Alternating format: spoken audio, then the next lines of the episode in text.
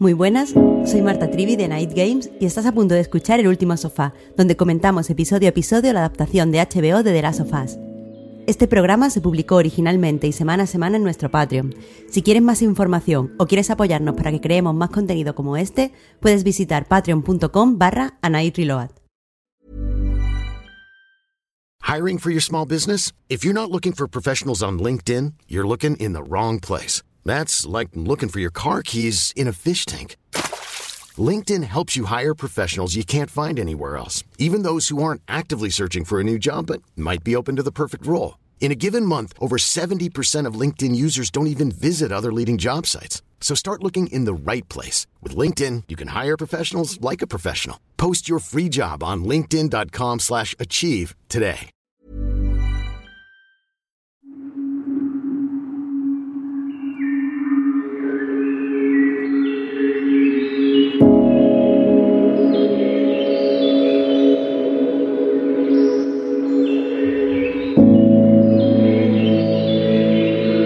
Muy buenas, bienvenidas y bienvenidos al Último Sofá, el podcast de Night Games en el que comentamos episodio a episodio la adaptación para HBO de The Last of Us.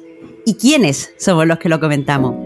Pues en primer lugar, eh, empiezo por mí, Marta Trivi. Me acompañan mis compañeros Oscar eh, y Juan Tomás. Hola, Juan.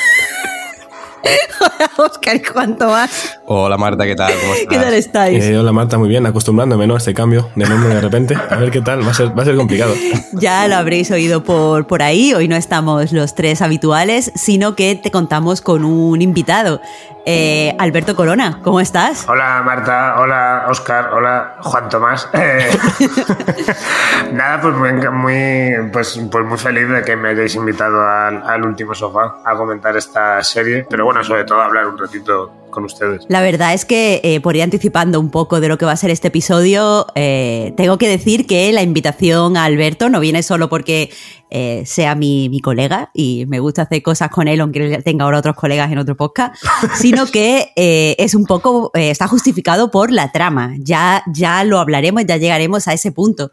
Pero vamos a empezar, como es normal o como es habitual aquí en el último sofá, analizando un poco qué nos habéis dicho, cuáles son vuestros comentarios sobre el episodio anterior y así además, eh, pues Oscar y Alberto, si quieren, pueden aportar un poco eh, sobre su, sus impresiones, porque aquí ha sido eh, muy debatido. De nuevo, muchísimas gracias por vuestros comentarios y por vuestras aportaciones al programa, pero aquí el, centro del debate ha estado en el personaje de, Kathleen. Carlos de Cintra, por ejemplo, nos hace dos apuntes. El primero dice que es que sobre el hermano de Kathleen sabemos bastante poco, pero que le resulta curioso el hincapié que hace Henry al hecho de que era una persona que sabía perdonar y que la gente seguía. Él apunta que podría tratarse de, de un sacerdote, puede ser, es desde luego una lectura interesante. Y con respecto al final, dice que eh, la escena eh, pues de la muerte de, de, Henry, no, no es Henry, ¿cómo se llama el hermano? Sam. Eh, Sam, no, la Sam, muerte de Sam. Dice sí. que está muy bien eh, uh -huh. estructurada, bueno, la muerte de los dos, la muerte, el asesinato y el suicidio. Dice que está muy bien y que le gusta mucho la, la actuación de Bella Ramsey. Y aquí creo que todos podemos estar de acuerdo. Pero uh -huh. lo que decía eh, eh, Oscar, eh, Alberto, comentábamos la semana pasada que uh -huh.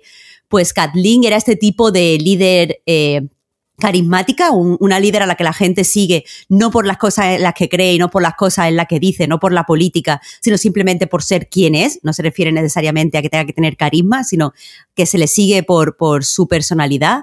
¿A vosotros os ha gustado este personaje? Eh, a mí no mucho, te diré. Eh, el capítulo eh, sí que me gustó, el, último, el quinto. Lo que pasa es que vi más, vi peor el cuarto, precisamente por el quinto, ¿no? O sea, me, parece que, el quinto ayuda mucho a resolver cosas del cuarto, pero me parece que, que se le daban mucho bombo a muchas cosas en el cuarto episodio eh, también en parte sobre Kathleen y su pasado, que luego no se abordan lo suficiente para mí en el, quinto, ¿no? A pesar de que me gusta mucho eh, cómo se cierra, me gusta mucho la historia de, Henry Sam, me gusta mucho, pues yo qué sé, el cambio de Sam, ¿no? De que, de que la serie eh, sea sordomudo, el actor de hecho tam también lo es. Me gusta mucho cómo eso eh, aporta a cómo se relaciona con, con Ellie, ¿no? Eso, eso me, me gusta mucho pero ya digo que lo que menos me gustó fue un poco eh, precisamente lo relacionado con Kathleen, ya no por el personaje en sí, que tampoco me, me termina de convencer, yo creo que que es verdad que, que entiendo ciertas, em, ciertas dudas con el personaje. A mí puede que no me, no me transmita eh, demasiado. Puede que justo por eso que dices, Marta, de que no es. Eh, no, no, tiene el carisma que se espera de, de, alguien en su posición en una. en un tipo de sociedad como en la que están, ¿no? Se espera alguien como mucho más más duro, más implacable, que ya lo es, ¿no? En realidad, quiero decir también. No, pero, bastante, pero, mi apunte era, o sea, el líder eh, carismático como figura política, no, no, que se, no, no en ficción, o sea, que es el nombre de los líderes a los que se les sigue, eh, simplemente por, por quiénes son. O sea, no tienen que ser carismáticos, es como Trump.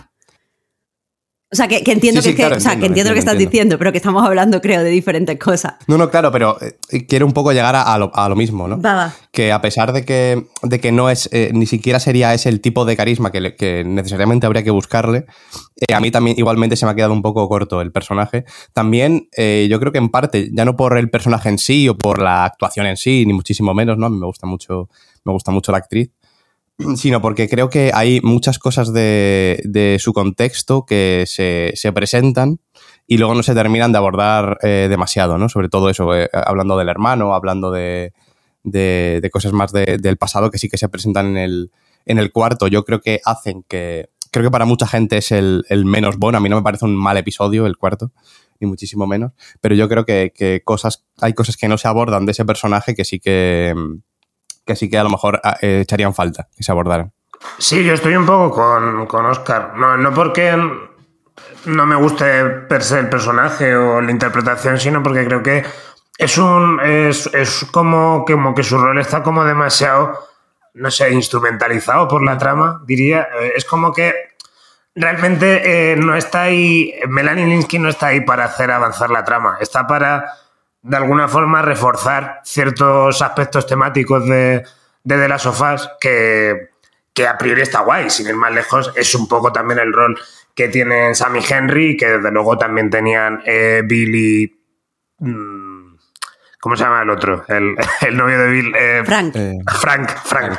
Eh, quiero decir, evidentemente son, son personajes como que la serie está jugando mucho a esto, ¿no? A re- reflejarte en base a otros personajes que rodean a Joel y Ellie, pues otra, otras vías, otros puntos de vista en torno pues, a, lo- a los temas que lleva, que lleva la serie.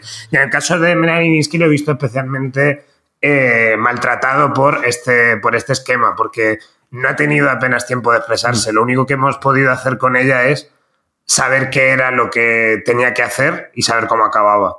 Entonces, eh, se me ha quedado un poco diluido. Quizá a lo mejor con, con un capítulo o dos más hubiera podido llegar a transmitirme algo, pero lo único que, que me transmiten lo que le he visto es eh, plot, ¿no? Eh, estás ahí, tienes que eh, reflejar una cosa y ya está. Y lo mismo para mí se extrapola también a lo a, sin ir más lejos, lo que cuenta el hermano, que es nada, que es que, que era buena persona y tal, y a lo que pasa con el personaje que le acompaña, que creo que interpreta el tío que Sí, hace de sí. Tommy en los videojuegos. Sí. Y, y que tampoco hace nada, más allá de estar ahí posando al lado y que se lo coma el hinchado al final. O sea, es como que me parece que son personajes como diluidos dentro del gran esquema de la serie y que por eso a mí, sin parecerme a priori mal, pues no me han dicho gran cosa. Pues muy en la línea de lo que comentáis, es lo que dicen eh, en el Patreon Torque Van Snit y, Lo, y Loberto77, que comenta el primero que. eh, o sea, eh, lo que dice al final es que Kathleen se queda en un malo de la semana, que al final es lo que Exacto. estás diciendo un poco, eh, Alberto. Y Sí. por parte de Torque, eh, dice que al final todo se reduce su arco a vamos a matar a dos niños por encima de todas las cosas y que quizá, eh, en resumen, le parece un poco simplista. Así que estupendo eh, que comentéis estas cosas, sobre todo porque contrastan con la lectura que hicimos eh, Juan y yo la semana pasada, que sí estábamos un poco más en el, en el barco de, de esta villana, aunque sí es cierto que también creo que le podrían haber dedicado más tiempo.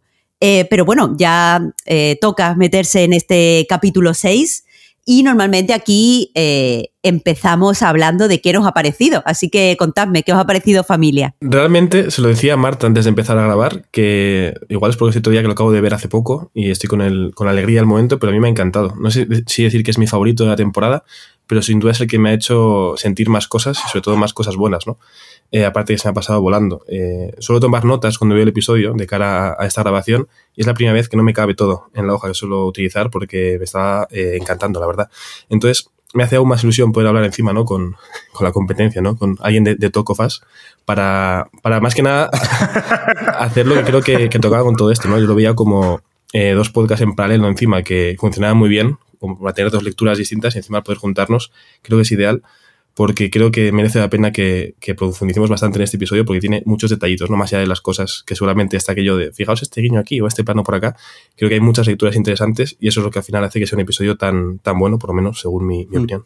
Sí, a mí también me, me ha gustado mucho el, el episodio. No, no, sé si diría que es el que más me ha gustado de la temporada. El tercero me gustó, me gustó mucho. El primero, eh, teniendo en cuenta su, su, función en la serie, también me gustó mucho.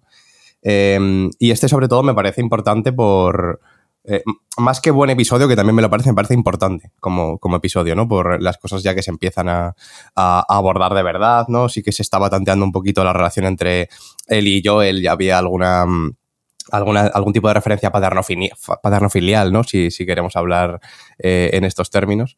Pero yo creo que, que justo en este episodio eh, sirve un poco como, como consolidación de, de esa relación entre los dos y creo que a partir de aquí se van a entender eh, distinto muchas cosas, ¿no? Precisamente por cómo cambia eh, o cómo se ve clara eh, la relación entre estos dos personajes. Sí, a mí, bueno, a mí es el capítulo que más me ha gustado de, toda la serie, o sea, es un capítulo que me ha hecho vibrar de una forma que yo descartaba que, que esta serie, que bueno, ya la, no sé, ya me habréis leído en Twitter o me habrá leído la gente que Alberto, yo ¿tú, estaba... ¿Tú no puedes ir hablando por la vida como si fuera famoso, colega? Pedro Bacal. ya me habrá leído la gente por Twitter, relájate, no, bueno, me habréis, le, me habréis leído Yo también, vosotros. yo Que, sí. que, que yo estaba... Que, y yo he discutido con Marta, he discutido mucho de este tema. Que yo, yo he estado como siempre embajonado con la serie diciendo que esta serie no debería existir y tal.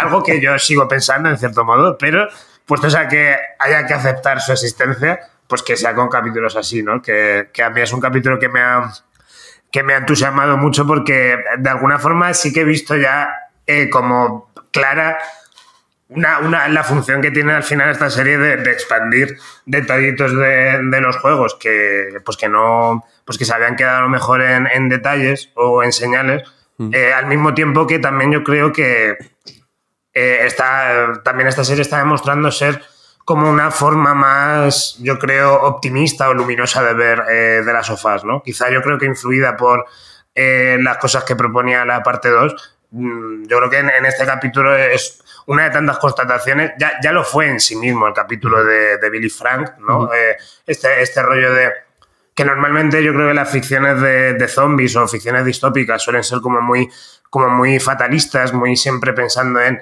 que en un momento dado donde se acaba la civilización se van a aflorar los peores aspectos de los seres humanos.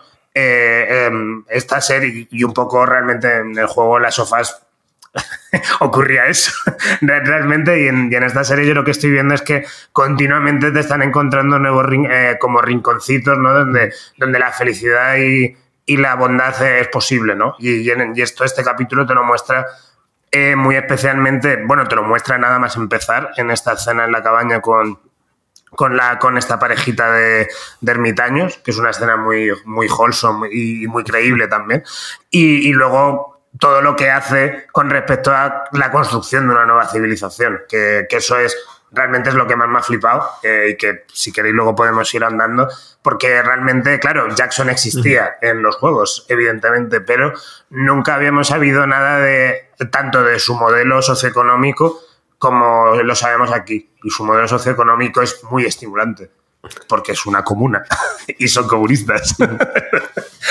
Entonces, eso, por, por eso me ha, entusiasmado todo tanto. A mí eh, también me ha gustado el capítulo. De hecho, Alberto, lo que comentabas de que eh, esta serie intenta desmarcarse de las lecturas más conservadoras del género apocalíptico, creo que es uno de los temas que más hemos tratado en este programa.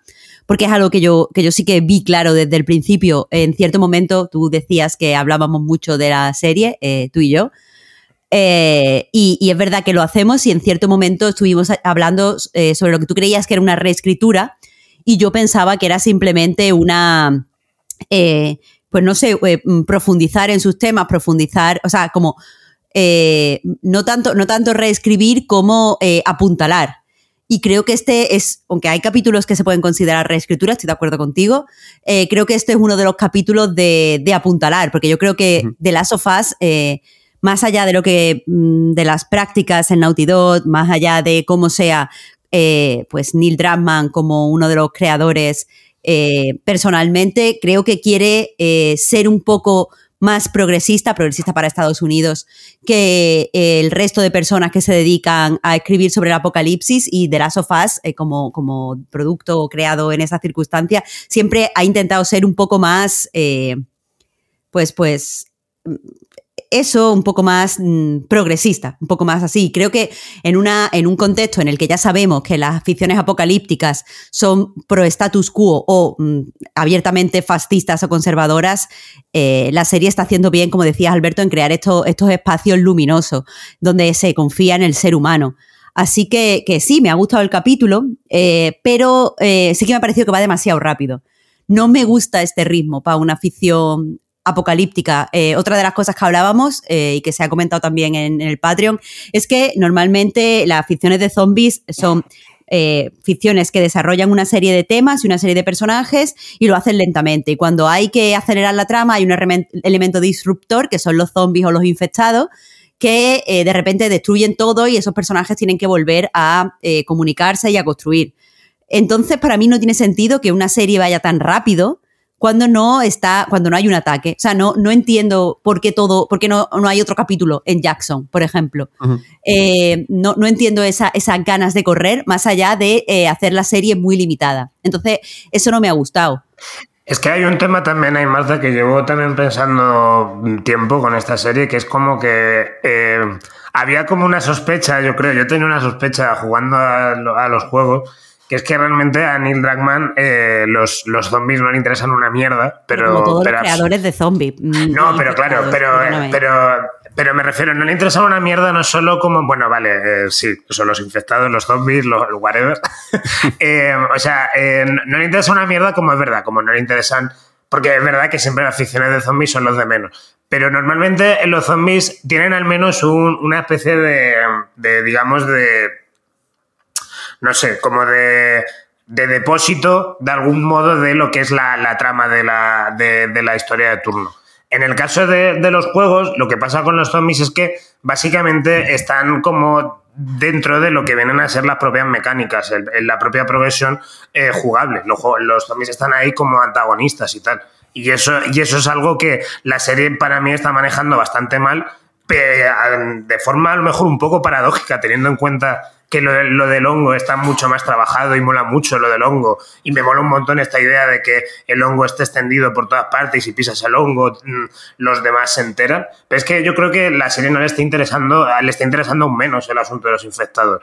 Y le está interesando muy poco ser una, ser una ficción de terror. Y, yo creo que esto viene un poco también por porque Neil Druckmann ya introducido en un terreno nuevo, es como que está pensando, va, si es que los zombies me dan igual, ya ni siquiera los tengo que poner para hacer secciones de sigilo, pues voy a pasar de los zombies. Entonces esto, esto yo creo que está generando, a mí me está generando esa sensación de, extrañeza, de, de, joder, realmente no estamos viendo eh, o sea, dentro de que ninguna ficción de zombies sea una ficción de zombies, esta es aún menos una ficción de zombies. De hecho, bueno, en este capítulo último no hay, yo creo que ni un enfrentamiento, ¿no? Con, no hay ni uno. no, yo creo que esto además hay que sumar una limitación algo contraproducente, por lo menos eso me parece a mí. Al final, sabemos que van a adaptar en esta primera temporada el primer juego y entendemos que en la segunda temporada el segundo.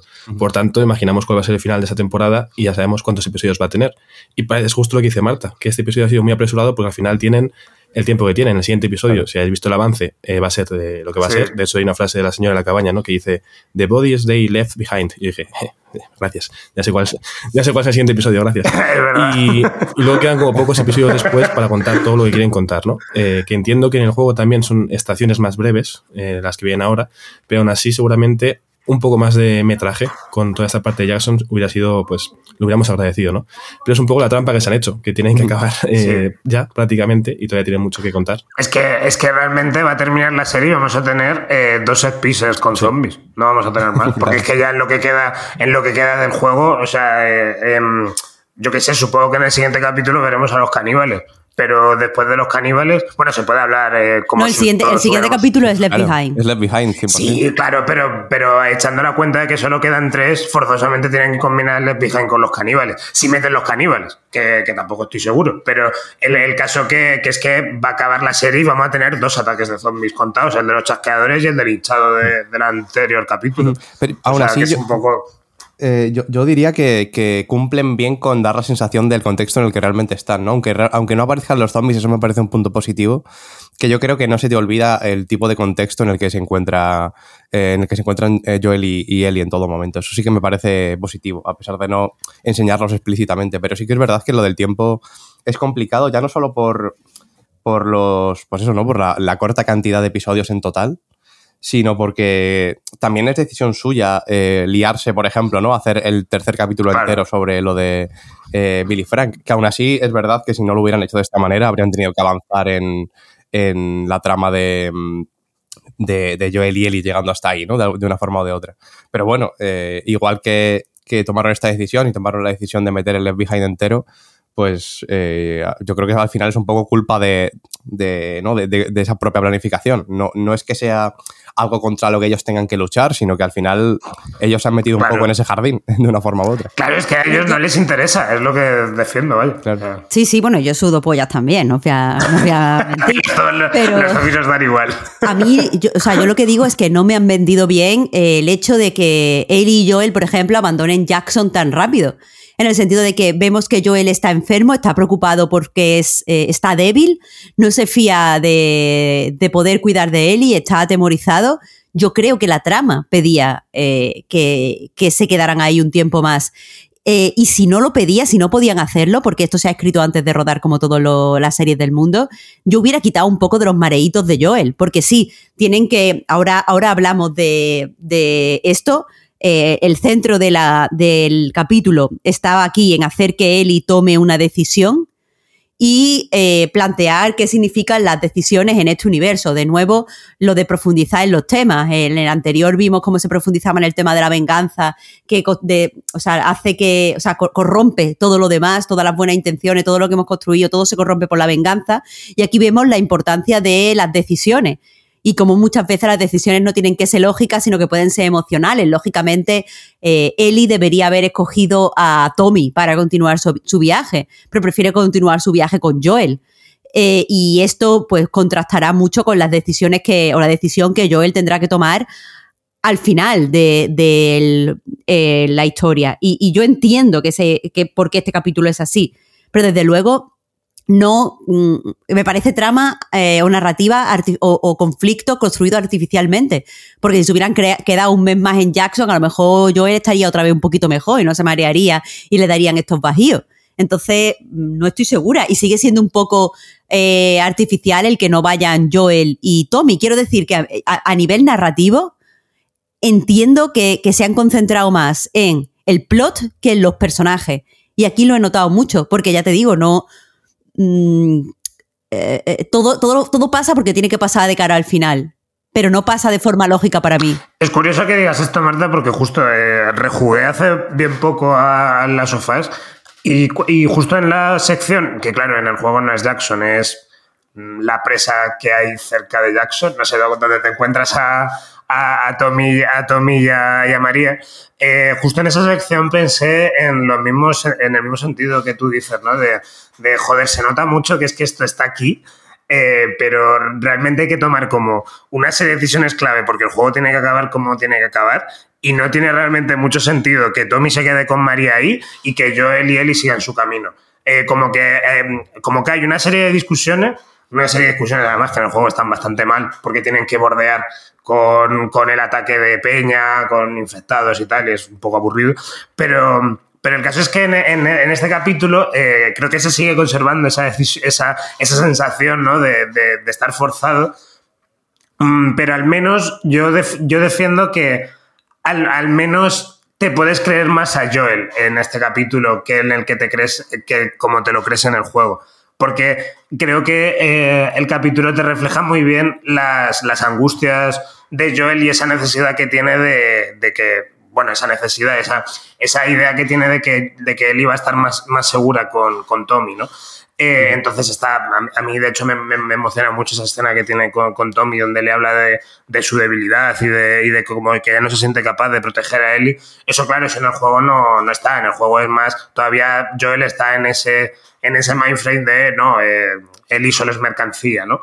Eh, entonces, mm, por ese lado yo creo que, se, que gana este capítulo, pero sigue existiendo esas, esas dudas, ¿no? De, bueno, vale, Joel quiere quedarse con Ellie. Pues ¿por qué no se van con Tommy? Así tendrán más opciones de sobrevivir. ¿No? O sea, que, supongo que se, no se llega a despegar del todo de esa, de, esa, sensación de forzada que hay en el juego. Claro, es que no quiero ser la persona de quien le cambia las ruedas al Batmóvil. Evidentemente, en una historia no tenemos que observar todos los detalles y esperar que todo suceda de forma lógica. Eh, pero si me estás, o sea, si el centro de, la cuestión está en que Joel se siente inseguro y Joel es una persona muy pragmática, desde luego tenemos que hacer aquí un pequeño salto de fe para continuar. Eh, pero bueno, sí, quizás son, son errores menores en el capítulo. Eh, y por cierto, creo que, aquí hemos, empezado, ya no hemos liado a hablar. Normalmente en el programa, en el último sofá, vamos eh, siguiendo un poco la estructura del capítulo. Y os quería preguntar, eh, bastante antes de, llegar aquí a la mitad del programa, por la escena inicial, porque a mí me parece que es una escena luminosa, quizás como, como dice Alberto. Pero a mí, de nuevo, me parece que es una escena que no está hecha para la gente que hemos jugado al juego porque me, cuando terminé el capítulo, dado todas las cosas que pasan, dado todo lo rápido que va todo, eh, pues me, me, estaba preguntando, ¿qué hace esta escena aquí? Y al final he llegado a la conclusión de que esa escena está para que nos relajemos con la llegada a Jackson. O sea, quiero decir, parece que él y Joel van a estar en una situación peligrosa llegando a una casa, eh, los desconocidos en este tipo de ficciones dan miedo, normalmente en otras eh, historias similares, cuando se llega a lo que parece un sitio idílico, en realidad el sitio nunca es tan idílico, siempre hay como un girito. Entonces yo creo que han tenido que poner esta escena inicial para que veamos que no pasa nada y que los sitios relativamente idílicos pueden parecer idílicos y los espectadores que no han jugado al juego no lleguen a Jackson sospechando. Porque, porque creo que, hubiera sido algo natural, ver las cosas y decir, um, pero ¿qué pasa aquí? ¿No tenéis esa mm, sensación vosotros? esto es comunismo. Esto, no puede estar bien. Pero también hay, hay, un momento en el que les dicen que si pasan por cierto sitio, que es precisamente eh, donde se encuentran al grupo de Jackson, se pueden tener problemas, ¿no? Y a mí, eh, dentro de que estoy, estoy de acuerdo de lo, que has dicho, Marta, de que ese es el, sentido y la utilidad de la escena, creo que también puede servir un poco para, pues lo típico, ¿no? Que es muy, muy de The Last of Us, lo de entender las, los distintos puntos de vista, ¿no? Y ponerte en la piel de, cada uno sin, eh, sin necesariamente pararte a, hablar de los buenos o los malos, que, también evidentemente lo hay, ¿no? Yo creo que tampoco, eh, tampoco es bueno desvincularse de, lo bueno o malo de, las acciones. Pero yo creo que sirve un poco para entender la, la, perspectiva de la gente que se ha acercado ahí y puede tener miedo a lo que, a lo que eh, puede pasar, pero luego te explican ¿no? que, la seguridad, los guardias o, lo que sean exactamente de, Jackson, eh, la actitud que tienen es un poco más para, para meter miedo, ¿no? que lo hacen realmente porque, pues, porque por muy, por, muy buena que sea la sociedad que se han creado y por muy bien que puedan vivir a pesar de las circunstancias, eh, precisamente por eso es una, cosa muy preciada ¿no? que tienen que proteger y, muchas veces lo tienen que hacer con fachada también. Yo estoy de acuerdo con Marta, realmente creo que más funciona así, ¿no? Eh, yo por lo menos llegué muy relajado a Jackson, es verdad que igual sabía algo más, ¿no? Al haber, si has jugado el juego puedes saber un poquito más, ¿no? Pero creo que sí puede funcionar para, para no tener esa mosca detrás de la oreja que es tan habitual en muchos juegos o, ficciones, vaya, eh, apocalípticas, es decir, vale, esta gente es demasiado buena, algo esconden, al final suele ser que son caníbales o lo que sea, ¿no? Es algo bastante eh, habitual, algo raro tendrán. esta pareja tan adorable a mí por lo menos sí me, me transmitió mucha tranquilidad y además creo que funciona incluso mejor Hablamos antes de, de, Kathleen y de Perry, ¿no? Hay con muchas duplas en la serie que son un poco algo a, contraponer con Joel y Ellie para ver en qué se parecen en qué se diferencian. Y esta dupla casi que me funcionó mejor eh, que Kathleen y Perry en este sentido, ¿no? Por ver eh, su relación, sus ironías y sus cosas y cómo pueden tener una vida distinta, ¿no? En paz y tranquilos en vez de tener que andar corriendo y, en la lucha, porque Joel y Ellie vienen de, de Cody, creo que se llama el sitio, decían que estaban todo, lleno de infectados y demás, siguen todavía como en este avance constante eh, superando infectados y en busca de Tommy, mientras que ellos están aquí tan tranquilos desde hace décadas, eh, con lo justo para vivir bien y, muy felices. ¿no? Entonces me pareció como una dupla eh, ideal para estar en el, en el mood adecuado para llegar a Jackson. Muy buen punto, Juan, porque además uno de, las eh, como conversaciones que está muy presente en este capítulo es qué va a pasar después. Y eh, Joel hace una especie de alegato por la vida tranquila y por tal, algo que quizás si no hubiéramos tenido el ejemplo de estos eh, señores, de esta, pareja, hubiera mm. sonado como un sueño pero al final no tiene mm. por qué ser un sueño si ellos han estado allí. Así que quizás nos hayan querido también poner ese caramelito delante, rollo. Eh, sí, ahora tenéis esta misión, pero no suena muy descabellado terminar en una granja de ovejas. Incluso esa parte, eh, que es una de las muchas que a mí por lo menos me recordó a, The Last of Us parte 2. No quiero ser que haga spoilers todo el rato de la parte 2, pero en este episodio hubo muchos momentos que dije yo, vale, entiendo, la, bueno, no la referencia, pero veo una conexión con, ese juego. Esa parte en la que habla al final de tener un, rancho, ¿no? Con, las ovejas, eh, que, que Eli habla de, la luna, ¿no? De, ser astronauta, más o menos. Y luego justo hablan después de la cura son como, como cosas un poco sueños y cosas idílicas, ¿no? Al final, como que esa conversación va todo un poco con ciertas aspiraciones aparentemente imposibles, pero bueno, si, si se llegó a la luna, ¿por qué no puede haber una cura? ¿Por qué no puede tener Joel una, una granja con ovejitas? Pero, pero fíjate. ¿Por qué no va a ser cantante? Que eso es lo que decía, lo que decía al final Joel. No, pero, pero fijaros, es, es muy, muy guay, Juan, esto, porque eh, sí que es verdad que hay como cierta diferencia entre los sueños de Joel y los sueños de él. Y los sueños de Joel hemos visto que pueden ser eh, reales, hemos visto que se pueden cumplir, Mm, lo de ser cantante no sé, pero a, priori se podría, no lo sé. Eh, pero los de Eli, desde el principio, eh, la serie nos está diciendo que no es un tema también que hemos, que hemos, sacado varias veces, el hecho de que la serie es muy pesimista con lo de la vacuna o quiere por lo menos que nosotros como espectadores no nos tomemos en serio lo de la vacuna, en el sentido de que, eh, bueno, tenemos esos dos cold openings en el primer y el segundo episodio donde nos dicen dos expertos diferentes que contra este tipo de, infecciones de hongos no se puede desarrollar una vacuna. Tenemos eh, el ejemplo, que, que, es una tontería, pero bueno, dentro de la imaginación infantil, tenemos lo de que Ellie le aplicara su sangre a Sam y cómo esto no funcionó. O sea, la serie nos está como diciendo que los sueños de Ellie son eh, sueños infantiles, son eh, fantasías como el típico niño que quiere llegar a la luna en este, en este caso. Y eh, creo que eso nos quiere preparar de cierta forma para que aceptemos mejor la decisión de Joel. Algo que lo hablaremos en el último capítulo, pero yo no estoy en este barco. Yo creo que si impacta tanto la última conversación de, de las sofás es porque no se nos ha preparado el cuerpo para aceptar lo que hace Joel. Em, a ver, yo, yo también tengo sobre este punto último que dice, yo tengo la, también la idea de que la serie está como desesperada porque entendamos la decisión de Joel. O sea, eh, como que cada cosa que añades al personaje de Joel es algo como para que te resulte menos impactante de lo que hace al final. Que es algo que a mí no me acaba de gustar, porque, mm, bueno, que esa es otra, a ver cómo lo recibirá también la, gente que no sea jugadora, eso ya lo veremos cuando toque. El caso sobre esto que estabais hablando de la pareja del principio, yo creo que eh, sí, la función va un poco en, lo que decís, en torno a, pues eso, a, posibles sueños, posibles futuros, un poco también yo creo en réplica lo de Billy Frank, pero también es algo que a mí me, me da un poco me causa un poco de pena. En, no sé si a lo mejor queréis hablar de, ese, melón. Yo, desde luego, venía al podcast un poco porque quería hablar de esto. que es el, el cómo, cómo, refleja eh, de las sofás una posible realidad comunista. Y es que, en verdad, eh, lo que pasa con esta pareja es que no se les ha permitido entrar en esa, en esa comunidad. Eh, de hecho, eso se lo, se lo plantea Joel más tarde a Tommy. Y Joel, cuando ya han salido Jackson, tiene un diálogo sobre él y que que tiene tela ese diálogo, porque, porque Eli le pregunta si en, el, si en el pasado era posible tener, tener sistemas así, y yo él dice, no, el país era demasiado grande. Y acto seguido dice algo así como que siempre la realidad se estructura entre gente que quiere tenerlo todo y gente que no quiere que nadie tenga nada. Que es como en plan, vale, evidentemente tampoco hay que tomar esa, ese discurso de Joel como algo que piense la gente de la serie, pero de luego creo que lo que la, la presencia ahí de, de, esa pareja al principio, de, un modo, de algún modo sí que está como sentenciando que para que exista realmente una, una realidad comunista, esta tiene que ser proteccionista y totalmente limitada a una, una parcela del territorio. Porque en el momento en que se abran, pues eh, ocurrirán ciertas irrumpirán ciertos agentes, irrumpirán ciertas realidades y esa, y esa realidad se resquebrajará y se convertirá en algo, en algo chungo, ¿no? Eh, que es en ese sentido donde eh, no deja de ser, ¿no? Pues, pues de la sofá es una serie muy estadounidense, ¿no? Eh, que es la, a mí que a mí por otra parte es la, la, parte que menos, que menos gracia me hace, ¿no? Porque yo estoy como muy a tope con la existencia de Jackson y lo que significa, pero es verdad que tanto la pareja como el diálogo posterior de Joel y Ellie sí que te hacen, te hacen, joder.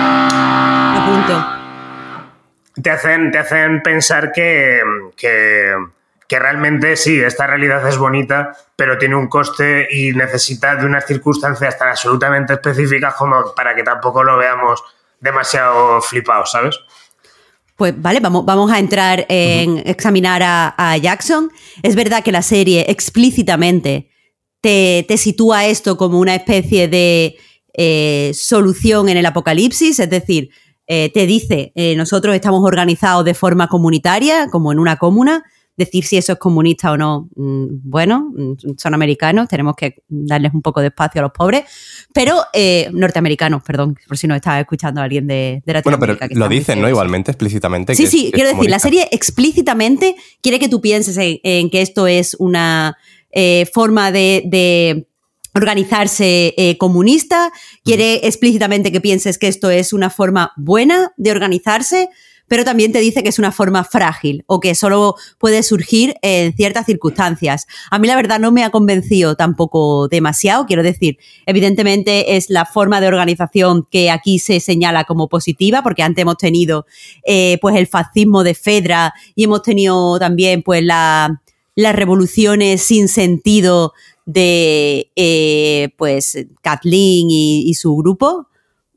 Pero yo creo que aquí eh, no sé, a mí me parece aquí que la serie no, no ha dado el clavo. ¿A vosotros qué os ha parecido Jackson, Juan y Oscar?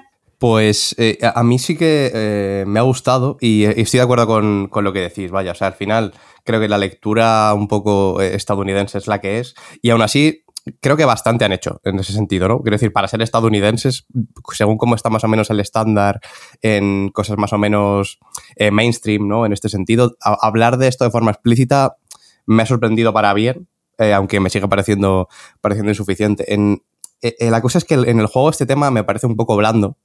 de hecho, yo también lo estuve jugando después de, ver el capítulo. Y de hecho, ni siquiera se ve Jackson como tal. Se ve la ciudad un poquito desde lejos, desde arriba, ¿no? aparte de, que ve los alrededores y tal. Pero lo que es la, el pueblecito no, no se ve explícitamente. Te hablan de él, te dicen que viven bien, más o menos te explican cómo funciona, pero en ningún momento te dicen por un lado, que, es una comuna, ¿no? Que, viven, que son, que son comunistas, eh, y por otro eso, no te lo enseñan. Entonces, eh, me parece más blando por eso mismo, ¿no? Porque te pueden hablar eh, bien de, de, ello, te pueden decir que, se mantienen, que pueden vivir su vida, que, dentro del entorno que tienen alrededor, pues pueden estar contentos, ¿no? Pero, pero me parece blando porque no te lo enseñan, a pesar de que igualmente al final Tommy le, le dice a Joel, tú puedes venir cuando quieras. Creo que no sé si, hay una intención ahí, pero creo que es una de las diferencias, ¿no? En, la serie te les dice a los dos que pueden, que pueden volver cuando quieran. En, el juego solo se lo dice a Joel.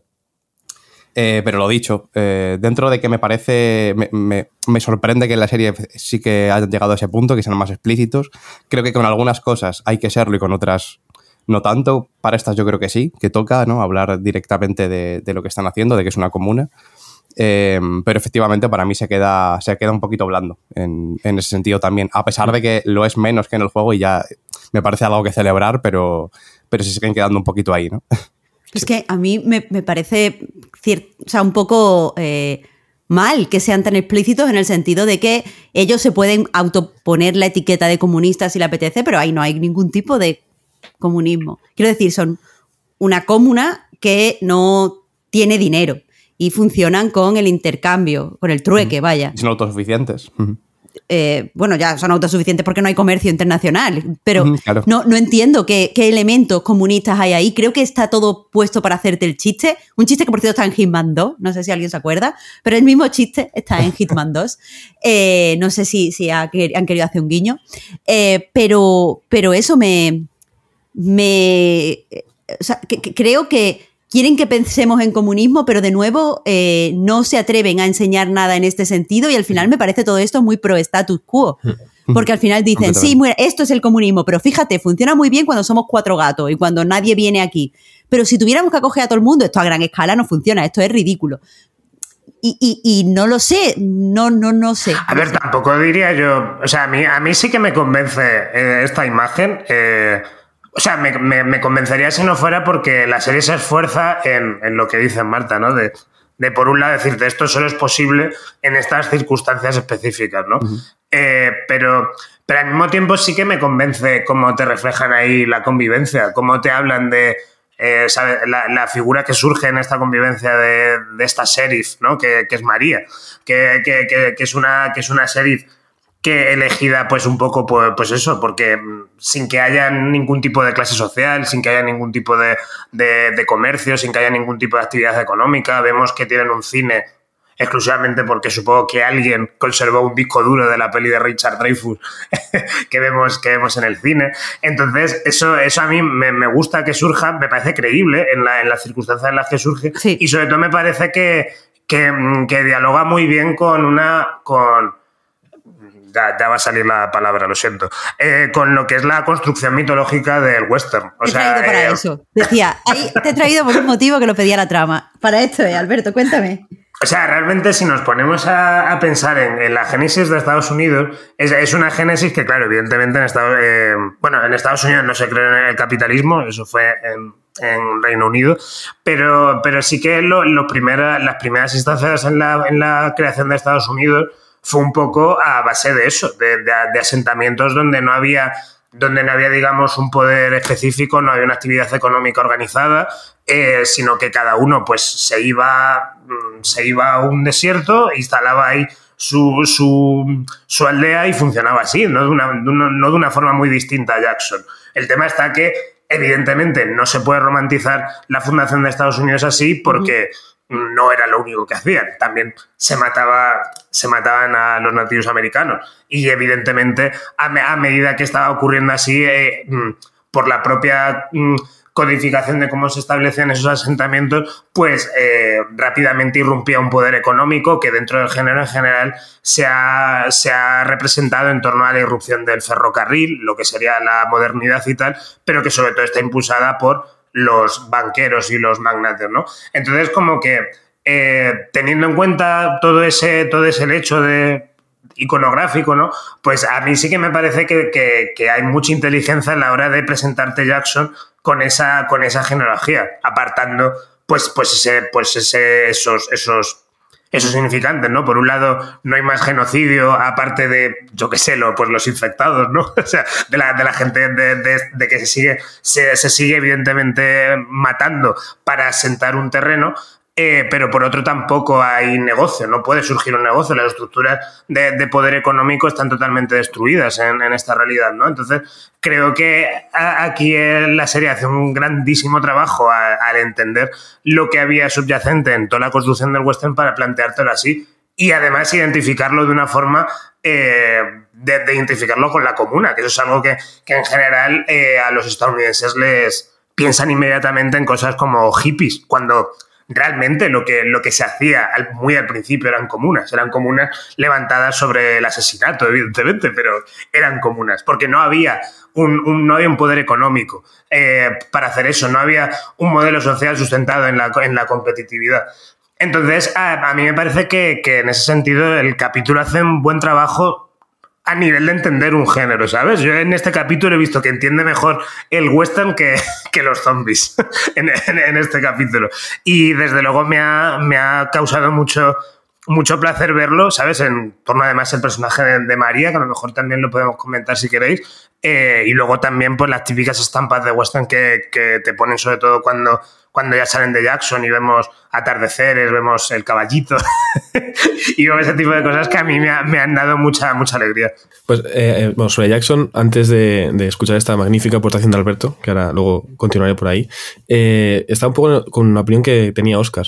casi hay que agradecer por lo menos ¿no? que, aunque no sea tan avanzado como igual podríamos esperar, que una ficción estadounidense, una ficción sobre todo tan mainstream, se hable así, ¿no? Y se plantee ese tipo de, realidades como algo además totalmente bueno, sin poderle pues algún líder un poco oscuro y demás, pues me parece un avance. Igual no tanto como podríamos desear, pero bueno, un pequeño, un pequeño avance. simplemente la, la, caminata que dan comentando, pues son 300 personas, que hay unas elecciones, ¿no? Que es todo un poco, aquí no hay un jefe que mande por encima, me parecía interesante. Pero vamos, tenía ganas de escucharos, sobre todo a, los dos, a, la dupla choque jurista para, para ver ese análisis más profundo al, al respecto. Y yo ahora al escuchar a Alberto estaba quizá un poco en el punto más superficial, más estético, en, en, los planos de siluetas, vaya, eso es algo que tenía en mente porque eh, es algo que realmente me parecía genial, ¿no? Cuando lo vi, me estaba acordando igual, no tengo tampoco un bagaje en el western muy amplio, pero me acordé pues de Los Odiosos ocho, ¿no? Y el principio, porque eran caballitos por la nieve preciosos y geniales, ¿no? Con una música eh, espectacular. Y, realmente, mm, simplemente estos paseos, ¿no? Tanto a caballo, más con el rollo western que nos comentaba Alberto, como los iniciales, ¿no? A pie y sin tanta silueta, me parecían ideales para lo que para mí es una de las cosas más que más me ha gustado, por lo menos del, episodio. Al final, eh, todo lo que tiene que ver con Joel y con Ellie es lo que más me llama. El Joel de la serie me gusta y me interesa mucho más y me preocupa más que el del juego. Con Ellie mm. puedo estar un poco más ahí ahí, o sea, que me interesan las dos, quiero decir, pero este Joel claramente me, me convence más y sobre todo me preocupa más por él y tener este viaje al principio, ¿no? Igual esto es una chorrada, pero yo simplemente veo planos laterales de gente yendo de izquierda a la derecha, lectura eh, occidental, y digo, vale, están avanzando y el destino igual es Jackson. Y luego se van de Jackson y es al revés, ¿no? Van de derecha a izquierda, como volviendo a la vía anterior y, al camino hacia la violencia, y luego, bueno, pues una caminata hacia el sol, hacia la luz. De él y son las típicas chorradas que luego Alberto en The Talk of Us critica a los que decimos esto, pero a mí me, me gusta mucho, así que me quedo con ello. Y, y simplemente esa parte me pareció eh, genial, sobre todo porque, bueno, luego si no da tiempo, en el apunte final eh, lo mencionaré, pero creo que eh, hay muchas cosas de Joel y la relación Joel y Ellie que, me han fascinado tanto por el, esa, esa, sensación, ¿no? Al final el episodio se llama Familia. Eh, la familia de Ellie y la de Joel ahora mismo eh, son el uno y el otro, ¿no? Joel tiene a Tommy, pero bueno, y precisamente ver cómo Ellie al llegar a Jackson duda, ¿no? Al ver cómo Joel está unido a Tommy y cómo hace momento Joel ha dicho que no son un win, ¿no? Cuando habla de qué vamos a hacer en el futuro, claramente Ellie tiene ese miedo de, de perder a la, única persona que le queda ¿no? en, su mundo.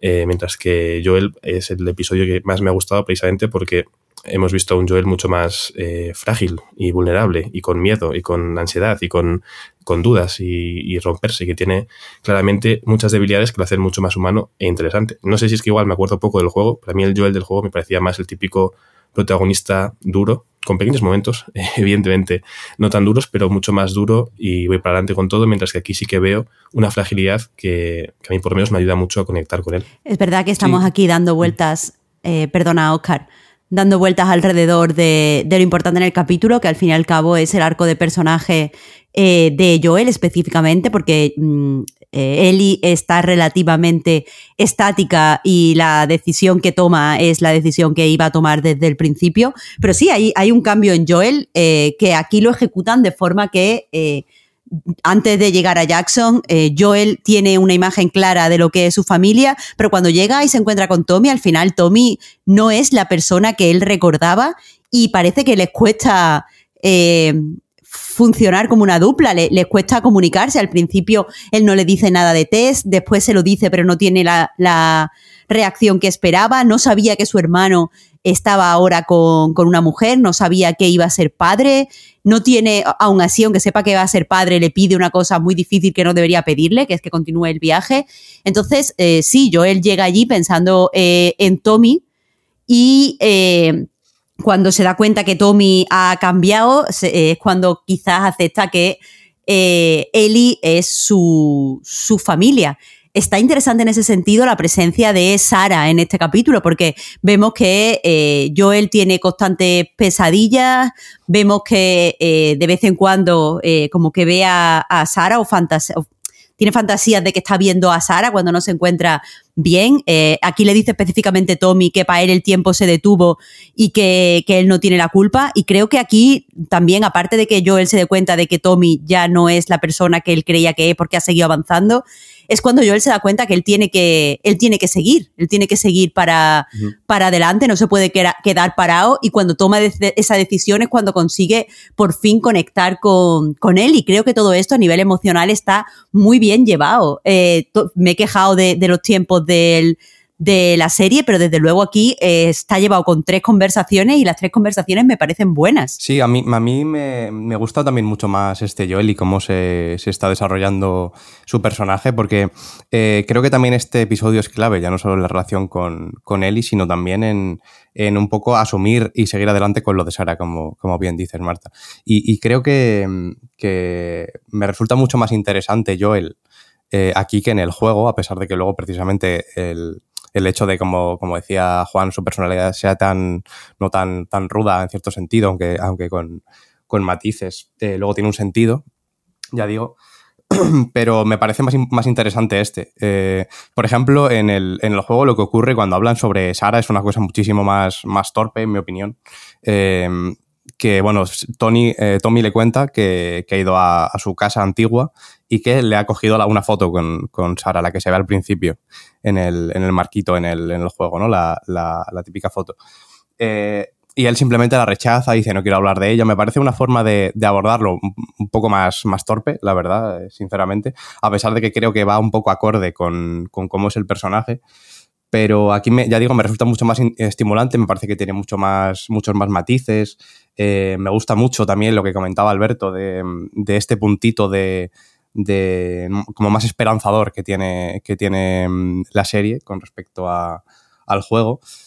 Eh, lo que pasa es que efectivamente también creo que eso es un problema, eh, por lo que decís, ¿no? Porque por mucho que, pueda parecer o pueda, ser mucho más rico este personaje, este Joel de la serie que el Joel del juego, me da miedo que, que, mm, precisamente avanzar tanto en, sus, eh, en todos sus conflictos internos, eh, los conflictos de Joel, eh, pueda hacer que pierda impacto al final. Y el, final es no, es impactante por serlo. a mí me parece que la decisión de Joel no, no lo es por serlo, sino porque o sea, tiene un sentido precisamente teniendo en cuenta lo que hemos visto eh, del personaje. Y yo creo que, que aunque es torpe, también tiene un tipo de sutilezas eh, sobre cómo el, el, aprecio que realmente le tiene a Ellie que, que yo creo que es menos sutil en, en la serie. Eh, a pesar de que ya digo que, que, me ha gustado mucho en este capítulo cómo se ha explorado todo y como personaje me gusta mucho más, pero creo que de cara al final puede ser un poco contraproducente. No, no sé si...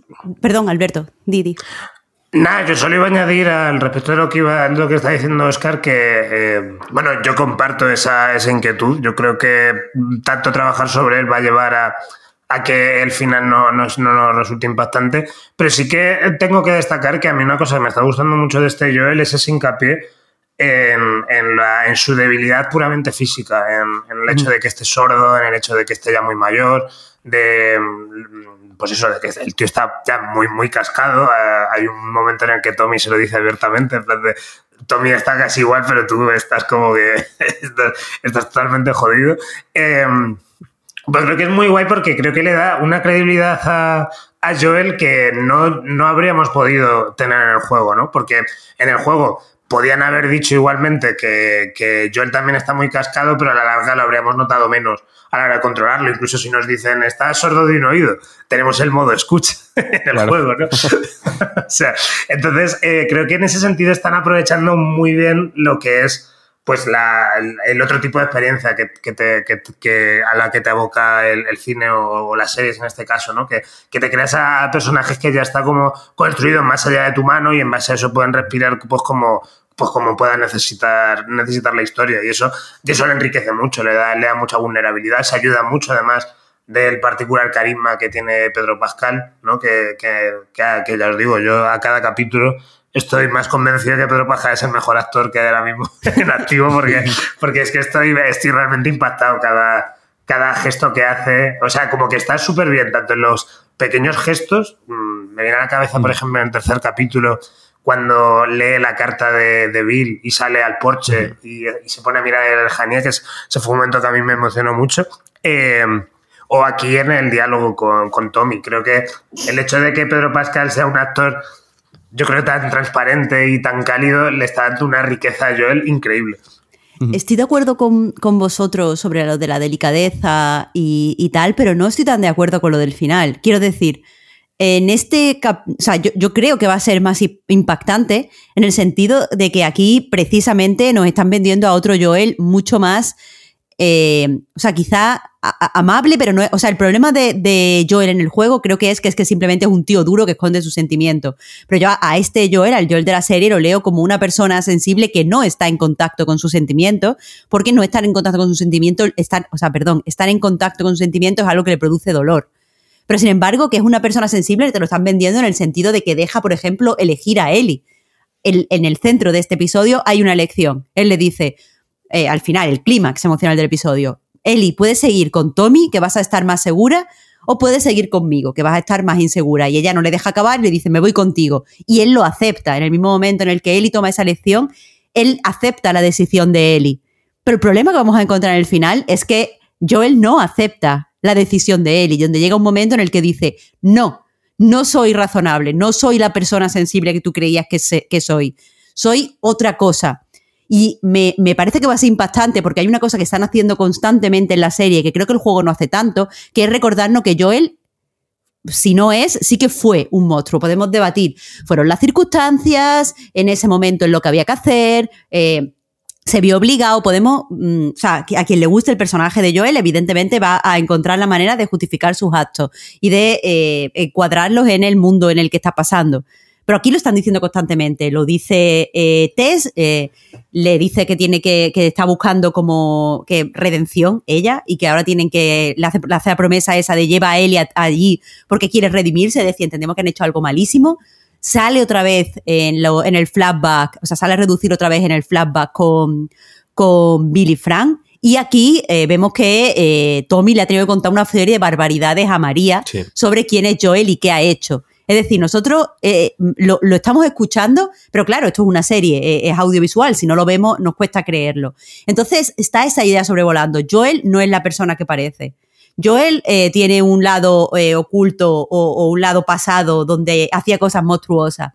Y aquí vemos que eso, que, el Joel actual deja a y elegir, pero en cierto momento no la va a dejar y va a tomar él una decisión que no es lo que ella quiere, que podemos hablar de esa decisión y debatirla y no sé qué. Pero yo creo que es impactante porque aquí precisamente te están haciendo creer muy fuerte lo contrario. Te están haciendo creer muy fuerte que Joel es una persona comprensiva, que Joel es una persona sensible y que Joel quiere lo que, o sea, le, quiere que Eli elija, quiere que Eli eh, mm, tome, tome sus propias decisiones, pero sabemos que, yo, que Eli no quiere. Así que a mí esto me parece muy bien jugado. Me parece que el hecho de que una decisión sea el clímax de este episodio y que eh, mm, Joel deje hacer a y lo que quiera, también tenemos una decisión, por cierto, al principio. Él le dice, Quiere quiero beber, dame de beber. Y Joel le dice, no. Y esto seguido le da. O sea, como diciendo, vale, Eli, te escucho y respondo a lo que tú me dices. Ha pasado antes con la pistola. ¿Tú quieres llevar una pistola? Te escucho, me has demostrado que no sé qué tengo que escucharte porque me has salvado la vida, toma una pistola. Y todo esto está pareciendo cosas de paternidad normal. Pero que Joel no, va, no es así, en, verdad, y nosotros lo sabemos. Hmm, a mí me parece una lectura muy, muy interesante, la verdad, lo que, lo que has comentado, Marta. Pero yo creo que, bueno, a partir de aquí es ver si, si enfocan de esa manera precisamente el tema de la decisión, que, puede ser. La verdad es que me, has convencido con, con lo que comentas de, de, esos matices de, Joel, que efectivamente no, no existe en el juego. No se habla tanto, sí que se habla, sí que hay alguna mención. Yo creo que, que si no la hubiera no, no, tendría sentido, ¿no? Porque la tiene que haber eh, sobre el pasado de Joel, sobre si es un monstruo o no. Aquí sí que es verdad que, que es distinto y, y, Eli, de hecho, lo, lo, justifica, ¿no? Eh, Eli ya ha llegado a un punto en la conversación que tiene con, con María y cuando empiezan a hablar de, del pasado de Joel y, y, todo esto, cuando se le escapa lo de, lo de Sara, porque porque Eli no lo sabía, eh, sí que hay ya un punto de, que se están retroalimentando, ¿no? Joel y Eli. Y, Eli parece que, mm. Mm. que, también le va a pasar eh, más cosas de, las que debería a, Joel, probablemente. Yo estoy de acuerdo con el, punto de vista de Marta, o por lo menos quiero creer que, va a ser así de, interesante. Y al hablar de, cómo Joel acepta la decisión de Eli, me parece que ver a Joel enseñándole a él cómo disparar con, con el bueno, francotirador, con el rifle. Eh, una escena que sí que parece muy de padre e hija, además. Incluso ves a un Joel mucho más sonriente, con unos gestos muy o más protectores, que luego va con él y abrazada a él en su espalda en el caballo, con que es una unión mucho más fuerte. Creo que queda mucho mejor en la serie, por ejemplo, que en el juego, que en el juego es, oye, hay una, una zona de tiros, Eli coge este rifle y, y protégeme mientras yo avanzo, ¿no? O sea, creo que hay muchas escenas, sobre todo en este episodio, que en vez de tener disparos en la presa, disparos cuando él encuentra el diario o disparos con el rifle, son momentos más de intimidad y de, desarrollo de personajes que creo que le sienta bastante bien, sobre todo a, la dupla protagonista. Eh, yo añado que creo que, o sea, yo insisto, aunque evidentemente Marta tiene razón en, su lectura de, en, qué, pues, en qué posición está la relación de, Joel y Ellie, el asunto de la decisión de Joel no es tanto, o sea, evidentemente es la decisión de Joel pasa por no dejar de decidir a Ellie, pero también pasa por no dejar de decidir al mundo. Ya la esperanza de, la raza humana en pos de centrarse en una única persona. Y eso es lo que yo creo que sí que está construyendo la, serie todo el rato. Está, está, empujando todo el rato a Joel a la, tesitura de decidir no entre un, eh, decidir entre un mundo y una persona y que todo le empuje a decidir por esa persona. Mm, lo vemos en el caso de Billy Frank, protege a Tess, lo vemos en lo que ocurre con, con Sammy Henry en el capítulo previo, lo vemos en este capítulo también en la, digamos, el desdén con el que Joel mira eh, el logro social que ha sido Jackson. Mm, eh, mm. entonces, yo creo que por ahí, por ahí lo están tirando y además me parece también es muy guay porque en base a eso se está engrandeciendo a Joel. Está, yo esto lo comentaba ayer en Twitter y la gente eh, me, empezó a citar como diciendo que yo era un pesado, o sea, que era un flipado, incluyendo Marta. porque yo, porque yo, yo, dije algo así como que, como que las sofás tienen madera de ser como una de, estas grandes novelas universales por las que no pasa el tiempo, porque tienen como tantos, tantas inquietudes existenciales dentro que que a la larga que nosotros veremos las sofás, eh, tanto el juego como la serie, dentro de a lo mejor 50 años, y sus, y sus dilemas éticos seguirán resonando, ¿no?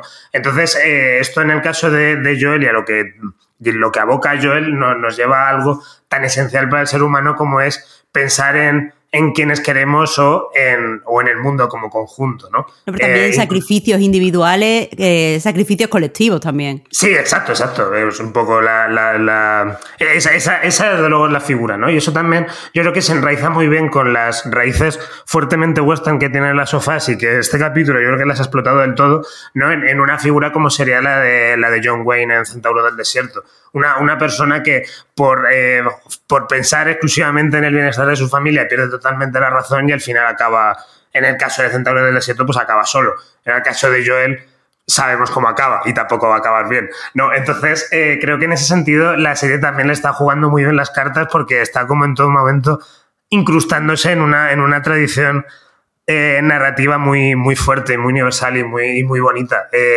y, ya, y ya te digo que aunque creo que según está jugando las cartas va a perder, va a perder impacto, también yo creo que la gente, todos pensaremos en la, grandeza de mm, narrativa a la que nos ha llevado la serie en ese momento. No lo esperaba haya sido previsible o no. me estoy dando cuenta que si hace dos capítulos teníamos un capítulo bisagra, hace cuatro capítulos teníamos un capítulo botella, el capítulo anterior a este fue un capítulo eh, todo de, de plot de, argumento. Este está siendo el capítulo de los temas. Estamos todo el tiempo sacando los temas y viendo cómo se retroalimentan los temas, porque al final eh, supongo que es lo que pasa cuando centras un capítulo mucho en conversaciones y en eh, pues plantar ciertas semillas que eh, pues veremos cómo florecen de cara al futuro.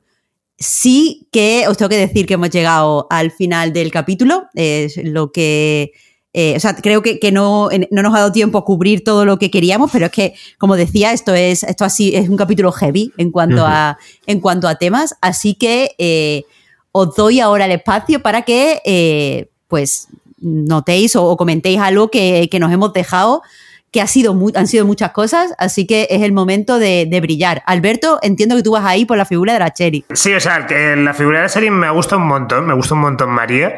Eh, me, ha hecho pensar en un futuro muy bonito donde sea María en vez de Tommy quien acompaña a él y a Dina a, Seattle. No, no supongo que no pasará eso. Pero me ha, gustado mucho el personaje de, de la serie. Ojalá salga mucho más en la temporada 2. Y me ha hecho mucha ilusión ver a Dina, la verdad.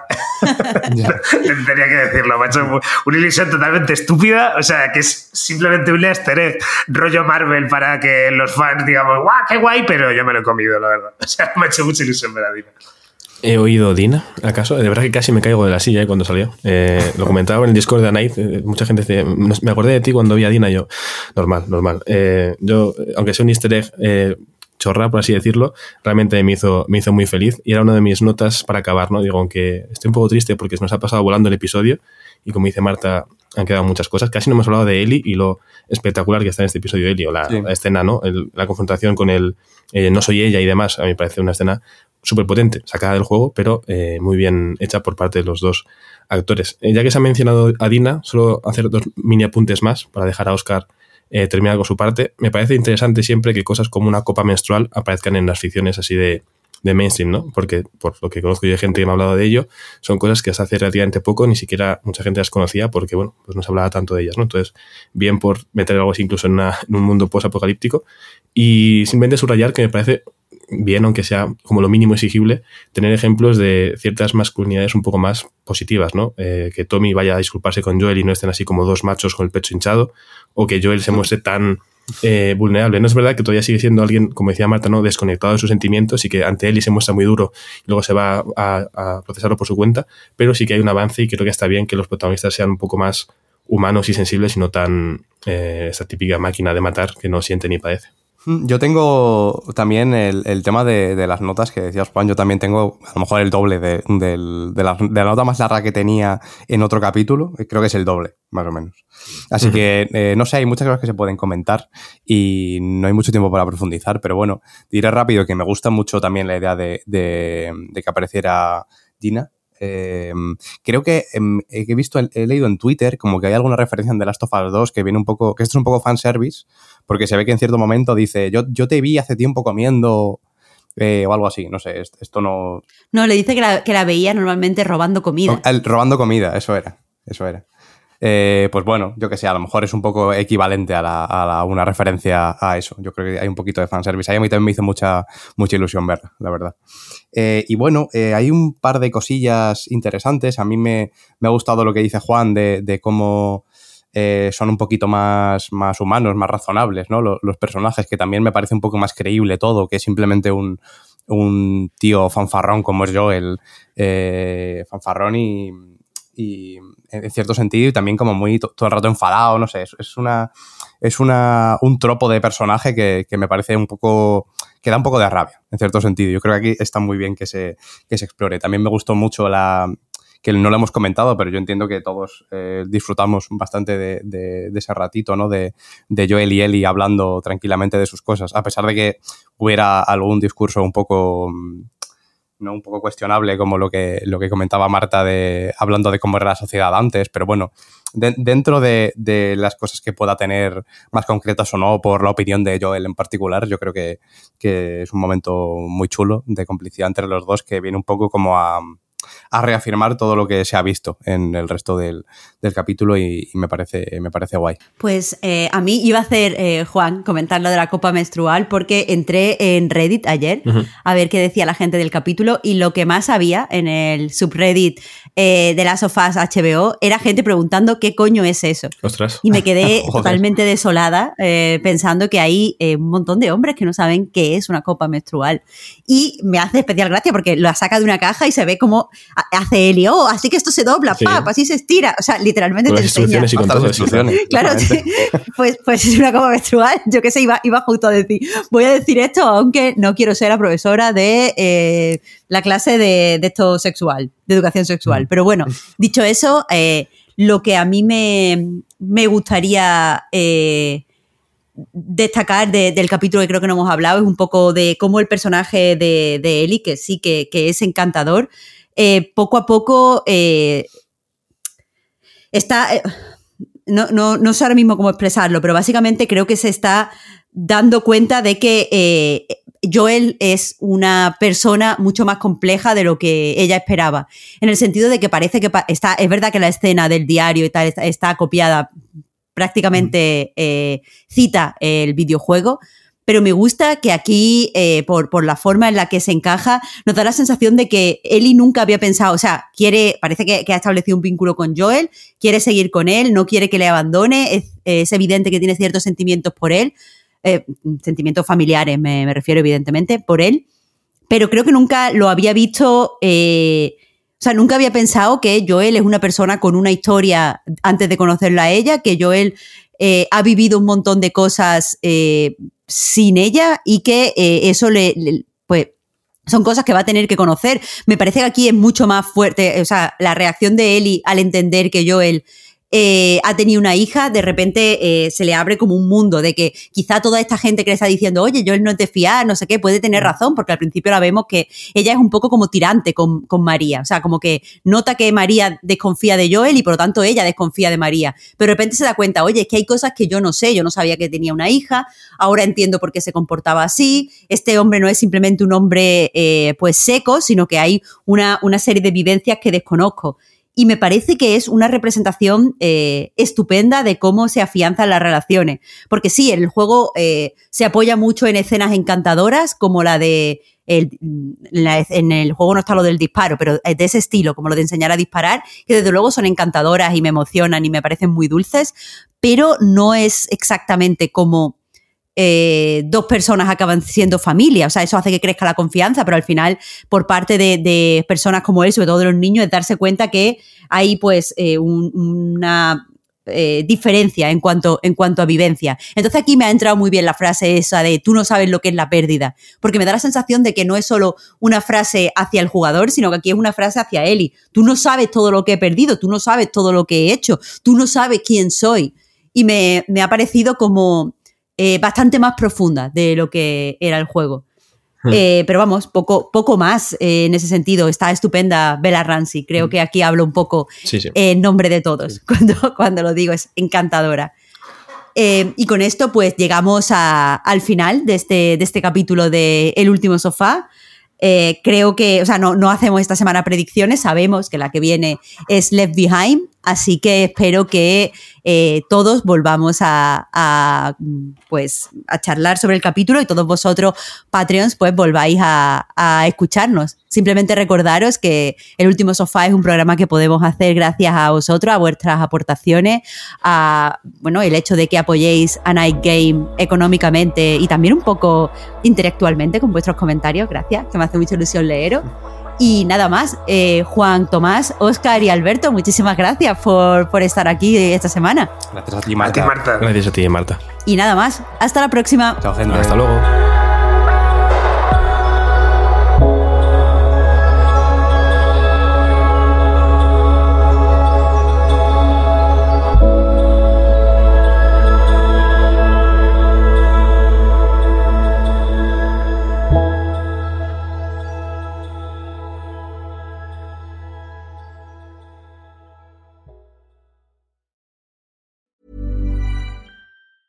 Hi, I'm Daniel, founder of Pretty Litter. Did you know cats tend to hide symptoms of sickness and pain? I learned this the hard way after losing my cat, Gingy. So I created Pretty Litter, a health monitoring litter that helps detect early signs of illness by changing colors, saving you money and potentially your cat's life. Pretty Litter is veterinarian developed, and it's the easiest way to keep tabs on your fur baby's health right at home. Go to prettylitter.com and use code ACAST for 20% off your first order and a free cat toy. Terms and conditions apply. See site for details.